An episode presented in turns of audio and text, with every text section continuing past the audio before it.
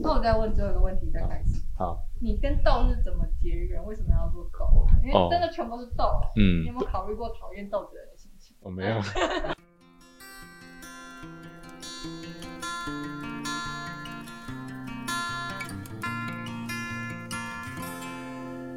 嗨，大家好，好久不见，我们是残雕人设计师，田间设计师，我是残妹周杰伦。我是土豆西瓜，我是陈志珠，那今天我们邀请到的特别来宾是我们在北斗的田野勤学的光进。嗨，Hello，大家好，我是光进。田野勤学算是近年来在彰化比较有名的，就是从事实农教育的一个呃有为的中年大哥。没有没有有名没有有名，还还还你还还。要 讲青年。欸，青年，呃，对，大哥对啊大哥其实啊，到到这个年纪之后，就会青年有点难以说出口。对，那呃，光进他其实在大概五年前嘛，就开始种植，就是友善农耕，有有到有机程度嘛，呃嗯没有没有，就友善农友善耕的的自然栽培。自然栽培的黄豆。呃，也开始就是着重于食农教育，就是食农所谓的食农教育，就是教育我们的后代，就更加了解你的食物。那这部分我们可以请光基跟我们稍微就是做更深入的介绍，就是所谓的目前的食农教育到底是什么样子的范围？哦好哎，所以现在开始啊。啊好，所以食农教育哈，其实呃，我上个礼拜呃刚好有一整个礼拜呃带这个二林新华国小的孩子嗯上线上的营队，要多多要多难？线上营队多难嘛？这样哈，连我们这种活泼的人在线上都觉得哇很挑战。那其实有有有一有一个小朋友问的一个问题，让我至今很深刻。就开始的第一句话，小朋友就说：“老师老师，上面一起石农哈。”啊，因为他参加的那个班队叫做石农创意，对，他就问这个事情，哇，我就瞬间我准备的东西，我就瞬间觉得，哦，我怎么好好回应这个问题？哦，嗯那刚好其实刚才郑晃也问了这个问题，其实石农我我的想法是这样，其实它也不是什么叫做时尚流行的东西啊，当然现在很多人都一直觉得哇，在做这个东西，哦，可能这不管是在呃计划或行动，或是叫做关键字上面，但是对我来说，我觉得它很简单，其实它是呃重新连接人跟土地很重要的一个行动。嗯嗯，就是说你跟他说哇，我们要爱护环境、爱护土地这件事情，其实很多人他并没有太多感觉。但是当吃到从土地里面长出来好棒好棒的食物的时候，你就会知道哇，当我们把土地照顾好的时候，我们有很好的叫做粮食以外，另外一个我们的环境也会变得好。所以我觉得其实食农教育很大的重点，除了呃第一个阶层说哦带着大家来认识土地、认识食物、认识在地以外，另外一个是我觉得它是重新连接人与环境很重要的一个行动。这是我自己对于石农这件事情的一些想法，这样子对。那呃，光进一开始是为什么样的，是什么样的契机，所以开始想说做石农教育的这一块？因为、哦呃，就我嗯之前了解，就嗯是光进以前是做科技业的嘛，对，对，那这个故事就非常动人啊，就是新闻里面会出现那个 科技青年返乡，请搜寻返乡做对对对对对啊！那为什么就是会从科技业回到、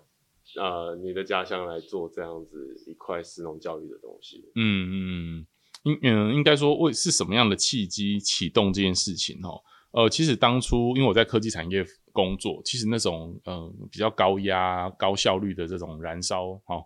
好这样这样讲哈，这样对吗？哈，对了，但以前养家活口就是这样。那那时候其实。在追求另外一种生活，是觉得哦，他就很单纯啊，就种豆子啊，然后傍晚就在田边吹风啊，然后哎、呃对对对，就是呃就大概是这种想象。哎、可是后来接触之后发现，哇，可能真的没有这么轻松哦，嗯那、只出现在日剧里面，不是啊，不是啊，不是啊，就是没有，就是说，我要只是我我要我要讲的是，其实到现实的层面里面，它还是有很多挑战。是，那我发现，其实，在农业从事农业的大家可能也都很明白，其实，在后端的销售，还怎么样把好的食物跟这些物产介绍给生产者是很重要的关键。对，然后那时候其实我并不会，其实我也没想过我应该要会，因为我就觉得，对啊，我就把东西种好了就好啊，那就事情就是这样。其实我们在二零一一七年、一八年那时候，就是年底到二零一八年年初，就是我们的长达快半年的时间，对就是几乎都卖不掉豆子，啊一包都卖不掉。那那后来那些豆子，就就卖不掉啊，嗯。就是我我们去去市集嘛，站一整天，对搬三十公斤的豆子，就是一包一包去，站一整天，就从一包原价，然后八折买一包送一包，到最后我要送人，人家都不要。那我就觉得很很很奇怪，是我就问后面那个阿姨讲，阿姨阿姨，我上力你想弄嘛不爱，嗯，然后讲啊，我都北要助力三花葱啊，哦，对，我才知道哦，原来人家根本不会煮嘛，干嘛造成别人的困扰呢？嗯？是，然后后来回来之后，这件事情一直放在我心里。那其实会启动呃食农教育的那个重要的关键跟行动，是我的一个学长，他当初跟我说：“哎、光进，你那个豆子啊，哈，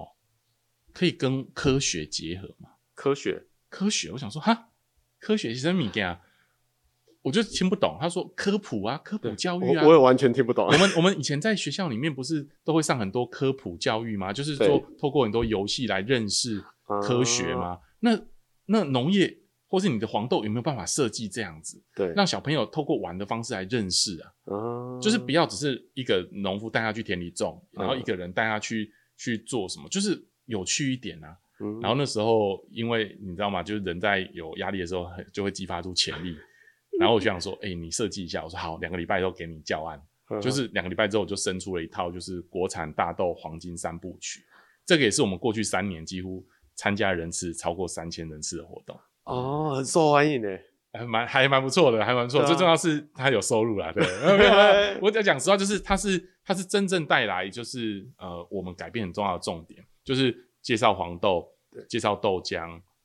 豆花、豆腐。他不仅介绍，还带你做。嗯他不能带你做，还带你他为什么要这样做。哦，所以其实最初你们开始做石农教育，完全没有想过你们要进行教育这件事情，呃，一开始真的真的没有，真的只是单纯想要介绍这个这个东东西，西然后教大家如何去使用它，然后使用它，对对对然后以及它在我们生活里面扮演什么样的角色。对，就是我会常常跟很多人分享说，其实有时候遇到困难，他也许如果放弃，它叫困难；对，当你跨越了，它就是一是优个契机，它就是契机或是优势。啊就至今我们很多，我们对于就是呃叫做石农设计或是石农一些方案的开发，其实是我们有很独到的想法，嗯因为我们很跨域。对，好比说前去年，其实我们有一套简单的桌游，实际上是结合了图案、那图腾、中文还有英文的活动。嗯玩那个半大概半小时的活动，小朋友都可以记住英文，十六个单字，哦而且还认识是黄豆食物，对，马上就可以认识真的，真的，真的。所以这个就是，哎、我我我我一直觉得说，其实当遇到困难之后，如果我们可以想办法在里面找到一不一样的机会，我觉得那是很难得的。哦我自己其实也很感谢，我觉得因为我说实话，如果那时候我们豆子都卖的下下叫，是也许我们可能真的也不会去单纯卖黄豆了。呀呀，就是都你就卖一直卖就好啦。对对啊，对啊，对啊，所以嗯大概是这样。哦，了解。那你觉得就是，嗯，因为你有提过说，就是你其实跟你太太都是教育背景嘛，对。那他对于你们这个发展当中的呃，比如说能力的累积啊，或者说是使用到的技术的技能，对是有相关的吗？呃，会有相关，就是说，一个是我常常跟我们的伙伴，呃，团队伙伴也常常提到，就是说，其实我们最好能够从我们自己的知识领域里面，能够萃取出一些行动，嗯，因为因为当一旦这样的组合发生，其实就会呃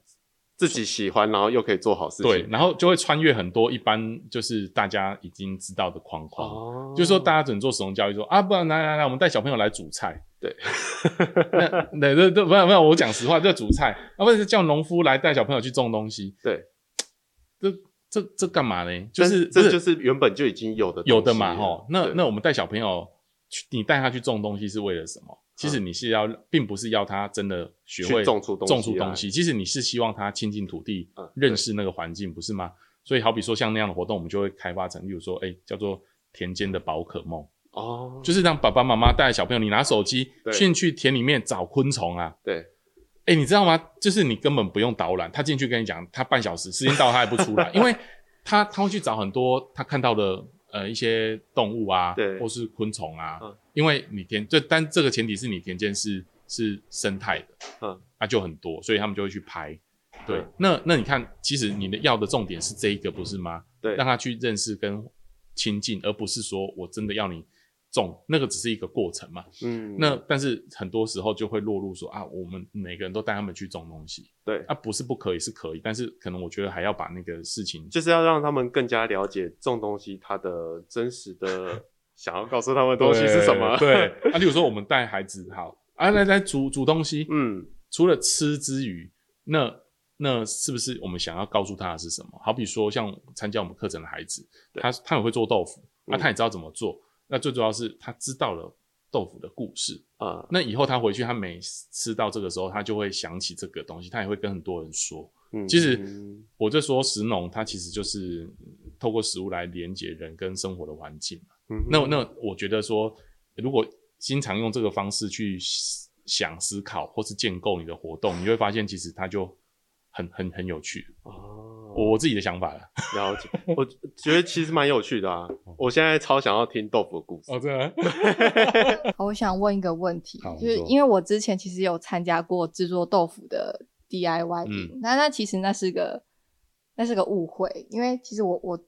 我我对豆类过敏，那我其实不能吃豆子。对，然后我去的时候，他其实只跟我说那是一个食农 DIY，没有跟我说要做豆腐。哦，然后我就做了，但是我就整个人很不舒服，因为哦我过敏。对对。对，那我想请问一下，有没有小朋友也是因为就讨厌豆子，嗯或是对豆子过敏，嗯然后来参加 DIY 之后，因而喜欢上？好，OK，呃，有有没有原本讨厌喜欢上？呃，这个好，我我讲几个情况好了。有一个是，其实是我们有服务附近的一个学校，呃，基史华德福，呃，在西周，嗯、他们跟我们订豆腐，他们就会黄豆豆腐、黑豆豆腐会轮流订。那我就想说，哦，这是不是应该是就是让大家换换新口味？里面老师跟我说，不是不是，因为有些小朋友吃黄豆会过敏。对，所以他们就吃黑豆。所以，所以我我我以为是说，哦，他们要换口味。他说不是，其实是因为，因为如果我们每次都订黄豆豆腐的话，那有些小朋友就一直都不能吃，嗯所以他们就哦以黄豆豆腐豆干，然后黑豆豆腐豆干就轮着订，让哦让没办法吃到的孩子他也都可以吃得到这样子。所以，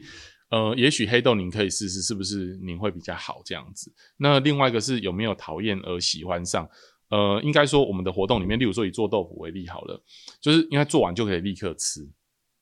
就是我们那个做完他就立刻吃，所以很多小朋友其实是当他参与那个过程的时候，他弄完之后他在吃，他妈妈会吓一跳，他妈妈说：“哎、光景，这这怪怪的，这里面有加什么？”我说没有啊，这不是你看到这豆浆跟那个吗？他说：“他家里面都不吃哎、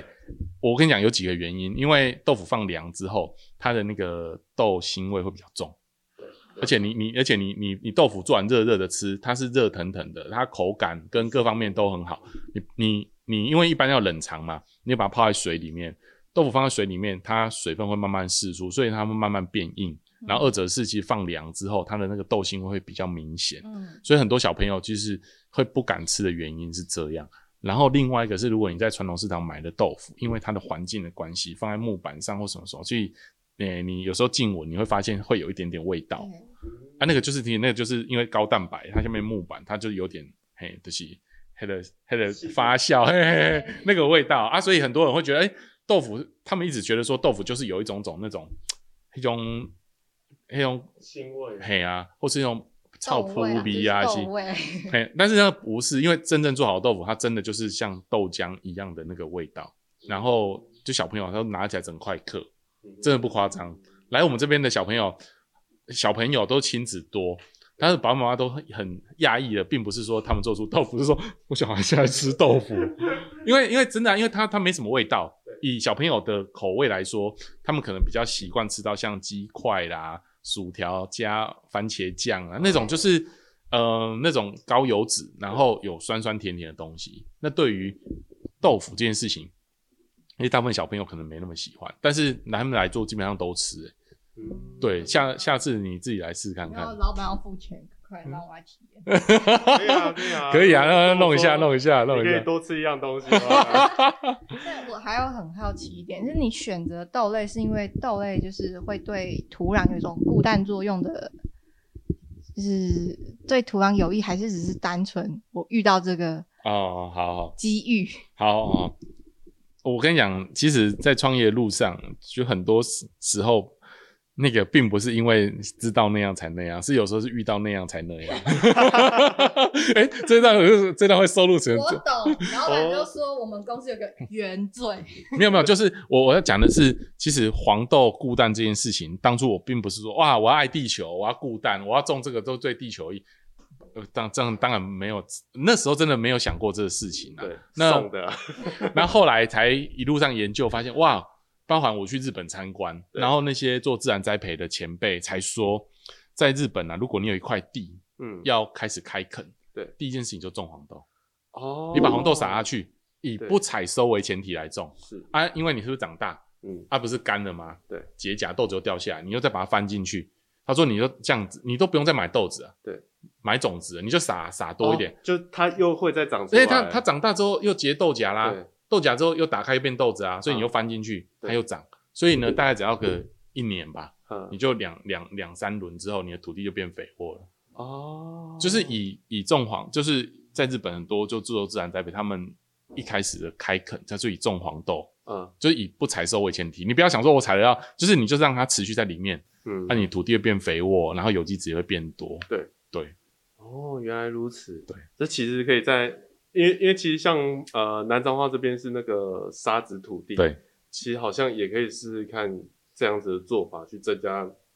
它土壤的肥沃度、有对机质的部分。对，没错，没错，没错。对对啊，所以刚才刚才问的说，是不是一开始想这样没有，是后来，包含我回来这边种，对，那大家其实刚回来的第一年的时候，大家最常问的问题是说，哎，光进你在这里种，这里适合种吗？哎，真的呢，嗯，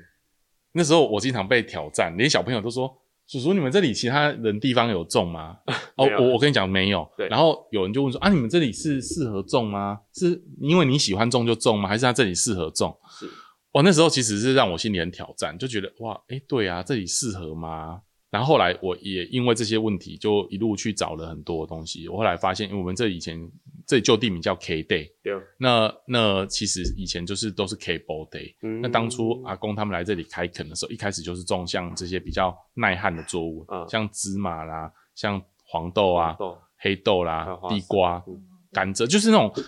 黑豆较不爱醉耶，然后他他他粗放哎米片。啊对，然后后来才知道，连我最大的姑姑那时候才跟我讲，公哦，你拿公黑型我见过倒啊，哦。连连我爸都不知道哦，对，因为因为姑姑跟爸爸差很多岁，只有嗯。他们阿伯，就是年纪很大的才会经历因为那时候那时候阿公他们来这里开垦嘛，对。只有只有那个第一二个孩子，他们嗯。大概知道，其他人都不知道，哦。所以我才知道原来哇，阿公以前种过黄豆，啊这以前就种黄豆，哦我之前去日本的时候啊，就是有一个故事，嗯，就是那个时候是参加那个呃去参观濑户内海艺术季，好，那濑户内海里面有一座小岛叫小豆岛，那大家以为那个小豆岛其实是生产黄豆，因为它里面有一个名产就是酱油，它是目前呃他们小豆岛里面的一个呃品牌，是日本目前的酱油三大品牌其中一个。，OK，那我那个时候去那边的时候，遇到一个阿伯，他年纪很大，那他就告诉我讲，他就告诉我一件故事，就是说以前呢、其实、呃小豆岛的黄豆啊，嗯它的来源是从台湾买过去的。哦，就是日治时期的时候，嗯那那个时候呢，小豆岛它主要盛产的东西其实是盐，就是他们是晒盐业。哦，那他们就把那个盐啊跟黄豆混在一起，对对对对对对，然后最后变成就是日本很知名的酱油品牌。嗯，那我觉得那时候听到这个故事很讶异，说，哎、台湾有种黄豆，而且是多到可以外销到日本的状况。对，三三十年前其实台湾种很多黄豆，对，然后到了现在，我记得好像不到一趴吧，就是对。黄豆使用量不到一趴，就是九九九九十九十九趴的基本上都是国外进口，国外进口的。对，而且这进口里面，呃，也有大概有百分之八十五的比例是基改黄豆，基因啊，对，所以你可以以你可以算算嘛，大概九十九、九十八乘上八十五，也嗯差近接近九成啊都是基改黄豆。基改黄豆其实认真说，它就是饲料级黄豆，是，就是在连在美国它都被不被定义成食品级，它不是食品级的。对，那很多人就问我说：“啊，可以吃吗？”你你我说你要去吃，你要去吃吃饲料，我也不能阻挡你。真的认真说，例如说你现在去买一罐那个猫饲料，说哎、我打开吃，也是可以的我我不能说你不能吃啊，可以啊，只是就是你好不好吃？哎、有人然后很好啊，其实这个逻辑大概是这样，所以很多人都问我说，哎、光进光进啊，鸡改黄豆可以吃吗？是。我就说其实它不被定义成食品级黄豆，连在美国都不被定义啊，但是因为贸易的关系，呃，进来台湾嘛，那大家可能反正就方便嘛，很便宜嘛，就可能以台湾的法规认知而言，它不被当做就是不可食，呃对就是不不能被不适合使用。对，就是大家可能意识没那么高，但现在因为要要标示，对所以很多就是，比如说啊，你是非你是机感，你要标示啊，是对啊，或你就是反正把选择权交回给消费者嘛，嗯，对对对，大大概是这样。那像呃采收黄豆的嗯部分啊，就是你们一开始呃说在鹿草嘉义嘉义的鹿草，鹿草，对，你们种了两公顷，两公顷，那时候那其实我蛮蛮自己觉得蛮幸运的、因为会选到鹿草的原因，就是因为那边机器设备很充足，哦，那边有设备可以采收，对，所以我们第一年基本上就已经都是算是蛮蛮大型的设备在处理。哦，反而是回这边之后没有设备，所以我们一度花了蛮多时间才把设一些没有买齐，都是兜的。例如说，哎、这个生产者他是负责播种，是嗯我们就跟他们一起合作，哦，然后采收我采收的伙伴，那我们才要采我们，我们来介绍他到其他的伙伴哦再采，哦就是有点像把把透过我们把一些都在一起点把它串在一起。嗯那如果说他要来我这边只是处理我，他可能会觉得没合啊，对所以我就对。帮他再找，哎有没有其他的？所以他们也是从嘉义上来帮忙采收，呃，没有，现在我们合作伙伴在苗栗，苗栗嗯哦，对，苗栗啊，然后采收的朋友是在云林，云林，所以所以都呃就是稍微大家流通一下，因为对我们来讲，如果真的以我们的目前的状态，要把这些机器设备都买齐，而且要有空间放的话，哇，那个真的，哎、你知道这很很很很大的很大的，是啊，，那个很多哎，大概三三四台跑不掉，嗯，最基本的你一定要有一台播种机嘛，，对，然后播种机、采收机啊，是，对啊，那个都是很大的机型。啊其实很多农家他们也都只有一台，除非说你已经有一定的产销规模，你才会都有。对所以我们那时候就选择是，诶，透过组合啊对，因为其实这跟我后来的我在科技产业的工作，我是负责供应链管理，嗯所以就是透过好的合作方式，让大家能够串在一起啊。对对对对对就是其实代工就是这个概念啊，是就是做这个人，你就是都让他做这个，你不要说像我们最早期的时候，就就会有一种状况是跟我们合作生产者，一共啊，我我这边我有快写塞，我好紧啦，嗯。好、啊，可是他种的方式可能又跟这个人又不一样，所以那个出芽的状况或是都不一样。然后有时候啊，我这边啊，我一较近啊，我菜好一菜的好啦，被人那照，哎，当然是方便的，可是问题是采收的状况跟什么都不大一样。所以后来我们发现，其实如果透过共同的方式来做，其实那个不管时间啊，或者是状品质、操作的各种都会比较稳定。对。对对对，哦，了解。对，因为其实呃，以前的社会，就以前台湾的农业社会，其实有蛮多像这样子，是跑到很远的地方去，对棒花那样，对对就是要这些，哎，对啊，像我阿公以前也有做这样子的事，他们有一对就是插，诶、那不算插秧，就是稻子播种的那个团队，嘿，那他们就从就是从北种到南。对然后就整队人就是带着那个机器，然后就一路种下去，对然后再种回来。对对对，差不多是这样。对啊，对啊，对啊，哎，这样子才不会说就是你呃每个每买不起设备，然后对就变成说你的生产的成本就很高。对对对啊，嗯嗯，这样感觉非常有趣的。对啊，基本上大概是这么做啦。因为我们后来把自己定位的角色，就除了当然是聚焦在台湾黄豆这件事情以外，那我们更往消费者这一端移动。所以那个移动的意思是说，我们希望把这些呃作物或是食物呃来介绍给消费者。是，那我觉得这个扮演角色很重要。那在前端生产大规模的部分，我们就透过跟大家合作来整合。对，其实我们曾经思考，是我们自己要种一百公顷呢，还是我们找一百个人一起来做？其实我们后来发现，其实众多才是机会。是，后来我们发现，哎、对啊，我们就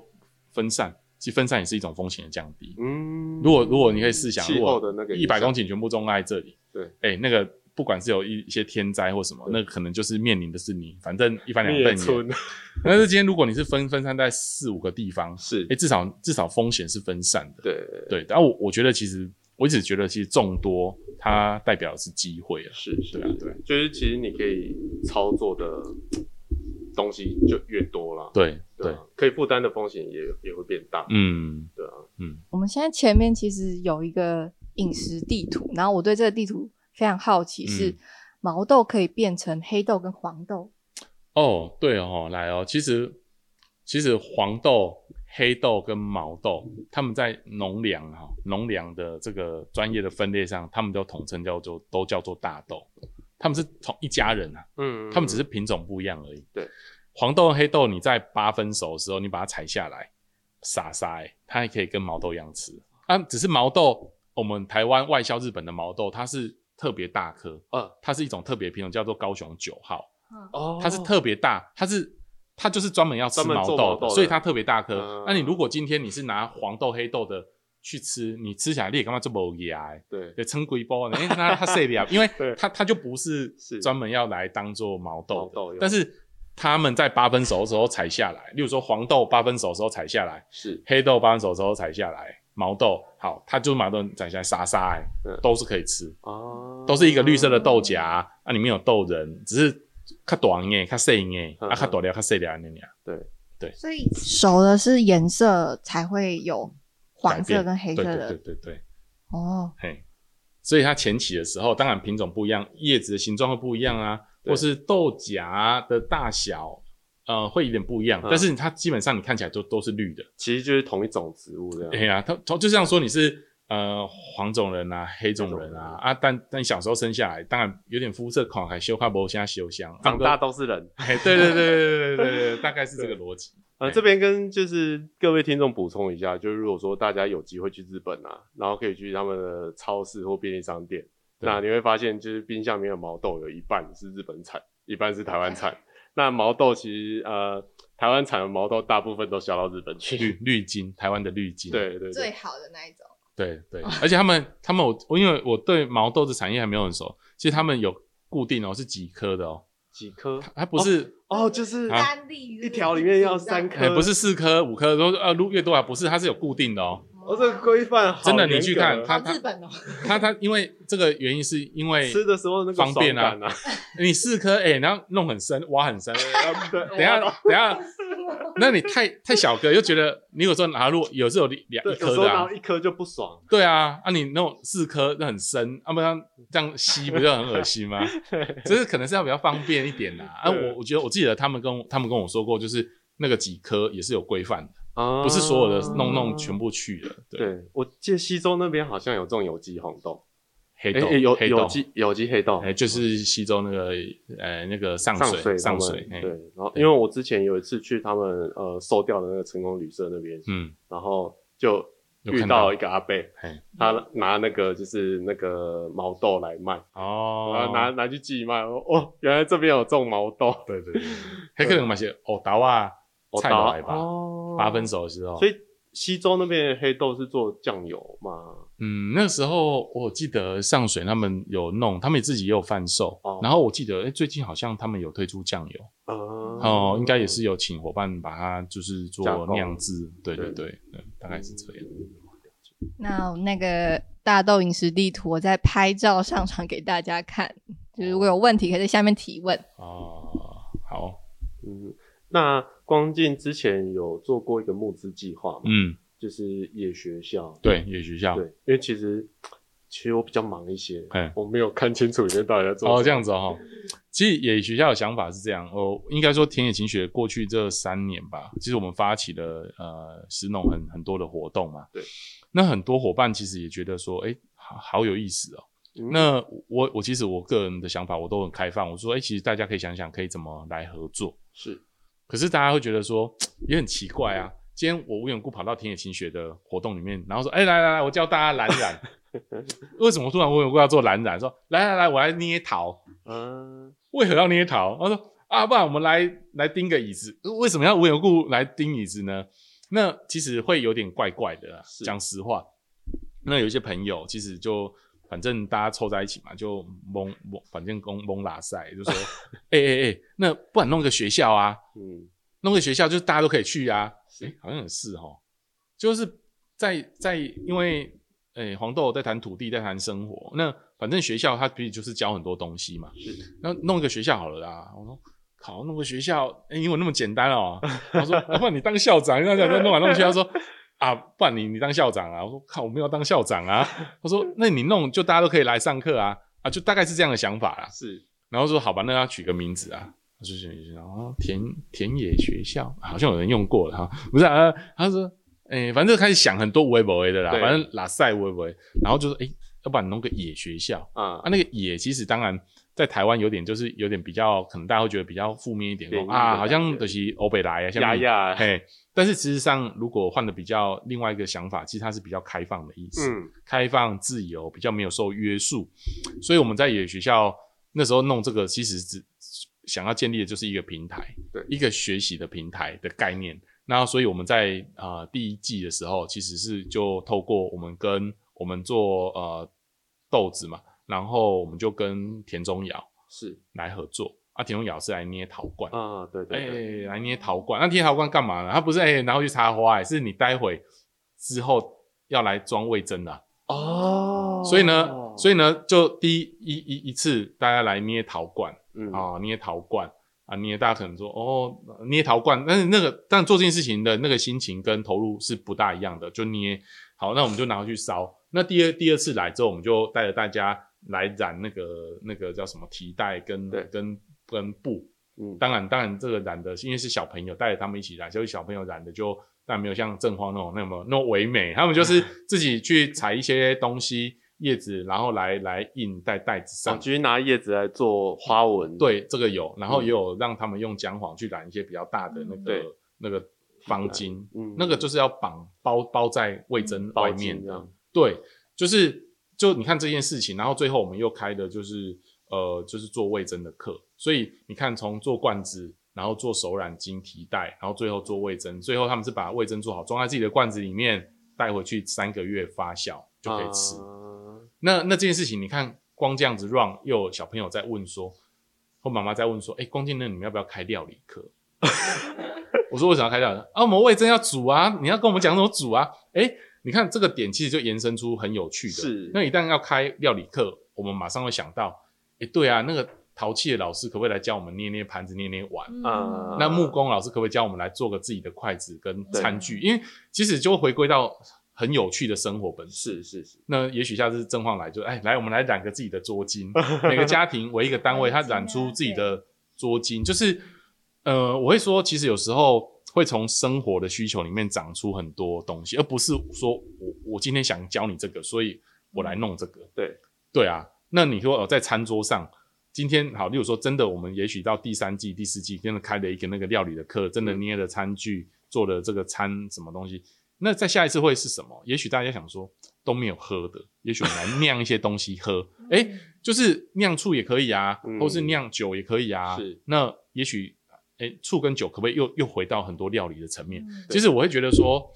野学校其实它就是一种回到生活里面的学习、啊。是是，那当然，我们如果说从我们的角度想说啊，我们要来帮你设计什么，但是事实上我们更需要的是从参加的者的身上可以得到说，哎、其实大家需要的是什么？嗯你看，光这样课程的设计，其实你都不用想太多，你就一直会从生活里面长出来。是对啊，我自己因为野学校大概是这样搞啦，就是反正反正比较自由开放啊。说实话，我也一直在募集伙伴说，哎、嗯大家可以来想一想，对可以怎么来做一点一点事情跟组合这样子。嗯，我我我觉得光进很有趣诶，就是很容易被推坑。从一开始种黄豆，就 是也是就是哎、大家说哎、我们来种黄豆，然后就哎、那变成 对，就是你来做，然后野学校也是哎、光进当校长好不好？那就是就是我会觉得说，应该说也是大家，我常常讲说这个想法也是因为大家有共同的想法。嗯其实只有一个人，我也不会无缘故弄啊来弄一个野学校。对哎，就是因为我看到有身旁的大家啊，我觉得那个是可以串串在一起的。是那当然，我觉得有一定一开始一定有一批人嗯愿意一起先做一点事情，那这些事情才会形成一种叫做模式吧，或是叫做一种方式，让大家看到说，哎、原来可以这么做。是，其实像我们的努力之下，像田中的女原香臭豆腐，嗯其实他们也正想要把他们的豆腐全部换成哦就是国产的，嗯这件事情是很大的挑战哦。，对，那间很有名诶。嗯嗯嗯嗯，但但是丽丽姐那边她她也一直很想要，希望就是说可以把食材部分再提升到另外一个更高的层次。哦对，对就是除了原本的文化氛围跟用餐的氛围以外，对哦哦，我觉得说你看光这个组合里面就会扩展出很棒。是你看那丽丽姐那边她做蔬果发酵的臭豆腐，对哎，光这件事情又可以谈很多很有趣的东西。嗯我们甚至还之前疫情期间还想过，哎，我们要不要把卤水跟跟豆腐八块豆腐嗯装成一个箱子，然后送他一个小小的瓮还是什么，让他再回家酿臭豆腐。那只要三天就可以啊！哎、因为因为化学化学的大概很快，就是大概我记得是二十四小时之内可以完成很很多阶段。对，然后但是草本发酵就是你要把，你可能收到一把野性菜，对哦，我们田里的野性菜，然后一把什么东西十字花科的什么东西，然后把它搅碎，然后弄在卤水里面，然后你家里会很臭。后来我想说买二啊，带带，等一下有家庭纷争，因为、啊，没有，你可以做那个啊就是带酿，就是你你定一个架子，然后这一格是谁的，三天之后自己来没有拿。一格一格写名字啊、对对对对对，氛围怪怪的。看 来，那这行酿好了，我帮你放在这里。然后说，哎、我怕认错，我带你贴个照片。我来，哎行不行？贴心名嘎喝金呐，他鳄鱼的怪怪没有，我我讲的是说，呃，就是像这个，我们当初就想过，哎、嗯是不是他收到之后，他可以认识一下，然后呃，我们就附辣椒，叫他做自己做辣椒酱啊，但你弄完之后自己炸。可是后来发现不行不行，这太臭了，是可能这样完之后，整个社区的人都大家就放弃晒了北条啊、中校啊、胸草啊这些，可能哎，就是，但是我觉得这件事情它是有趣的，是其实它是可以来来来做看看，只是说对于都市家庭来讲，可能挑战太大，啊，因为可能不是每个人都喜欢那味道，对对对，而且它发酵真的蛮臭。嗯对，因为它是蛋白质的发酵味道，对对对对对，所以呢，就是这样啊。我觉得说，就是嗯，回来我常常讲我自己种豆子吧，嗯回来这件事情，很多人都说，哎、光景你到底是赚很多钱吗，还是怎样？我靠，你最好是然后，你不然你来看可不可以赚很多钱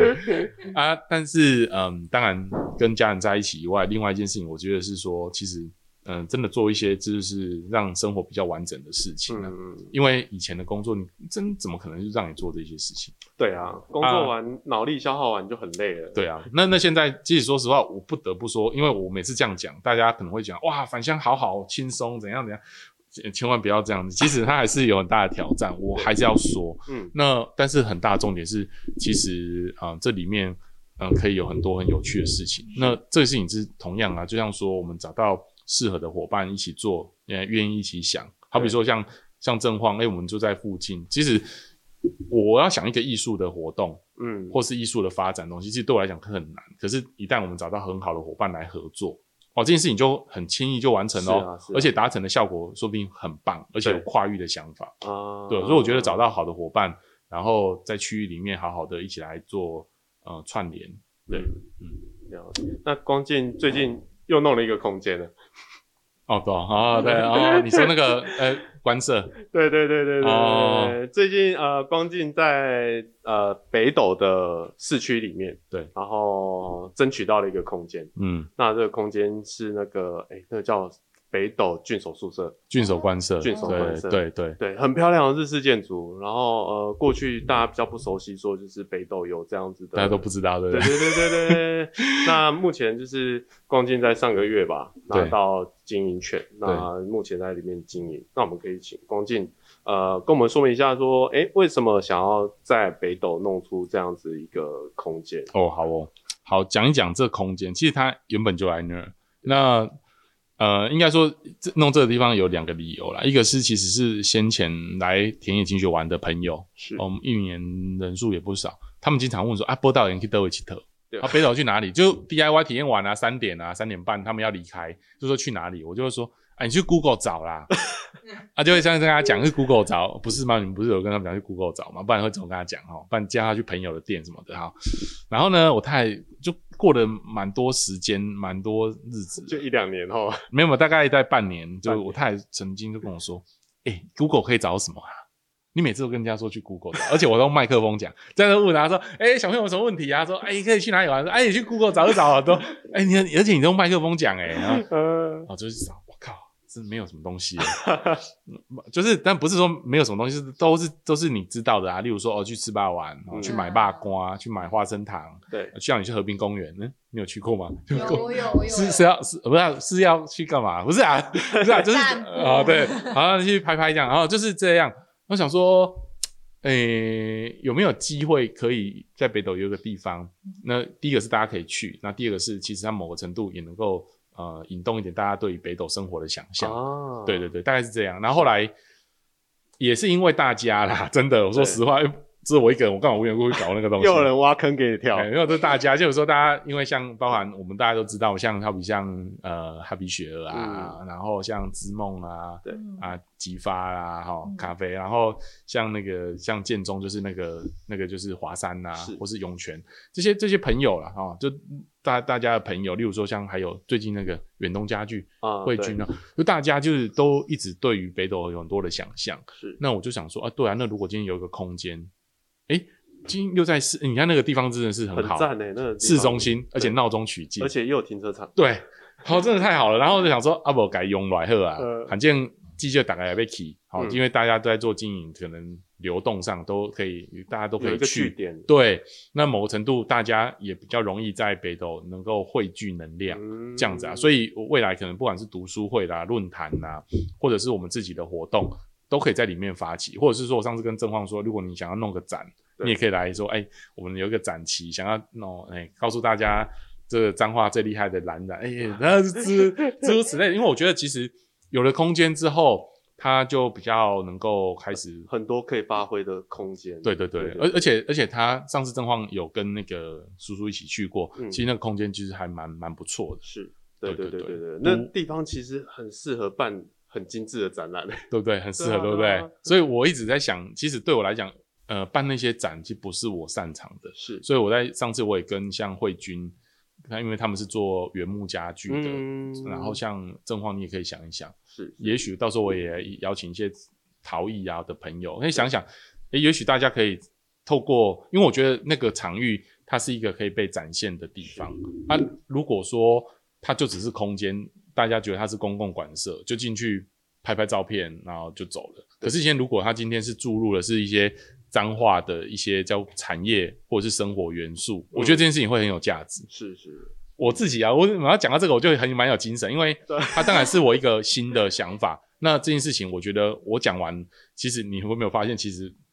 这件事情会会因为要有大家才有办法做。啊，因为我根本我在里面摆很多豆子的东西干嘛？就是其实对我来讲，它它并不是做这个事情的，嗯它反而是需要有大家的元素在里面，它才会很精彩。就是要各式各样的人进到里面，对它才会有就是这个地方的各种故事。对啊，例如说，哎、也许九月，嗯哦，也许是不是好比说正晃的伙伴，也许是一个礼拜的展期，嗯我们真的可以来思考，因为因为我觉得，呃，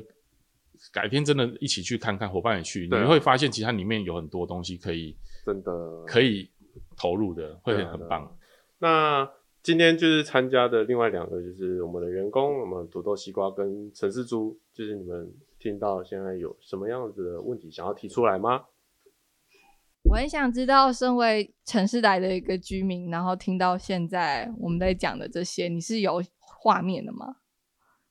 是有画面的，因为呃，我不知道，因为我就是有去其他地方，像花莲什么之类，然后他们也会有就是现成的那些豆皮的那种制成，就在我面前，所以就是我能我看到是能够想象的，跟我很常看一些就是在网络上面，我会看一些就是料理节目，料理节目，或者是就是我会看一些就是农田的节目，所以我大概看那个我都大概知道怎么做，然后然后那个节目就是要让你这种感觉，他是台北人哦，哦他他是纯种台北人，哦，正邪。真的哦对哦这样听起来很有趣的，就是那个台北人，然后在台北看农田的对稻田的但影片。是 对，啊，那应该要建议建议那个 Netflix 有一个节目，就是稻田，就跟那个炉火一样。他其实其他国家不是都有在做吗？但是就是一个镜头一直在拍那个田，哦就，看见台湾了。哎、哎有意思啊、可以哦、啊好，什么什么天贝吗？可我知道天贝是什么。哦，好，你知道，我好像知道哎、你是那个十个里面九个不知道的其中一个知道的，因为因为那个就会出现在料理节目里面啊，或者是料理一些一些字那种，就是你知道现在会有很多哑巴影片，你知道吗？这只有字幕的。就是只有声音跟动作，就是哦那哦，那个叫哑巴影片里，面哇，好专业哦，那个叫哑巴影片，里面全就是我这还好没我自己发还好没现就是讲英文的，它里面全部都没有没有讲话声音，就是只有动作跟那哦，个配那叫哑巴影片啊，我自己自创的哦没有自创我只有我，自创的 然后它里面就会有就有很多，你知道现在有超多，然后就是都会有这些制成。因为乡下人不知道天天天贝很多不知道，呃，天贝是天贝是印尼的国宝食物，呃，它是一块像乳酪一样，哦，都是蛋白质。呃，它是把它的制作方法其实不难，呃，其实以前在家里照顾我阿嬷的一个印尼的叫印尼的姐姐叫安娜，她她那时候就是把黄豆蒸熟，然后把皮搓掉，要要把皮搓掉，黄豆的皮搓掉，然后这时候就是让它降温嘛，把天贝菌，其实发酵都需要菌，像做酱油也需要菌，味噌也需要菌，他们都需要菌，就天贝菌就把它加在里头拌一拌，拌一拌之后把它装在他们在印尼，他是会用香蕉香蕉叶把它包起来，嗯。然后就是让它发酵。那也有人是现在的话都是用塑胶袋夹链袋嗯。装，所以它打开之后，你就像一块像乳酪一样，对。啊，里面都是一颗一颗的豆子。对，啊。如果以不以有人会吃黄豆，是说会胀气或什么的，就是吃那个就不会，因为它发酵过了。嗯，然后它的味道有点像纳豆，就是你想想它是固体的纳豆，哦，不的会不会有稀的，不会它的那种味道。嗯那然后，嗯，它在欧美其实是很火红的食物，因为为什么呢？因为其实欧美现在很多的明星不是都开始吃素食，对那你知道吃素食的人的的营养数据最容易缺乏的是 B 群，哦，因为 B 群只存在动物性蛋白质里面。对，所以呢，吃素食人他们经常要补充维他命 B，可是正巧的是，像天贝它就富含维他命 B，因为它发酵完之后它含量非常高，所以它基本上已经快可以取代肉类的营养。哦。所以在欧美很多明星或是健身人士，嗯。他们会补充天贝。对，对你的面色不是很好，对我现在光想象那个画面，觉得呃，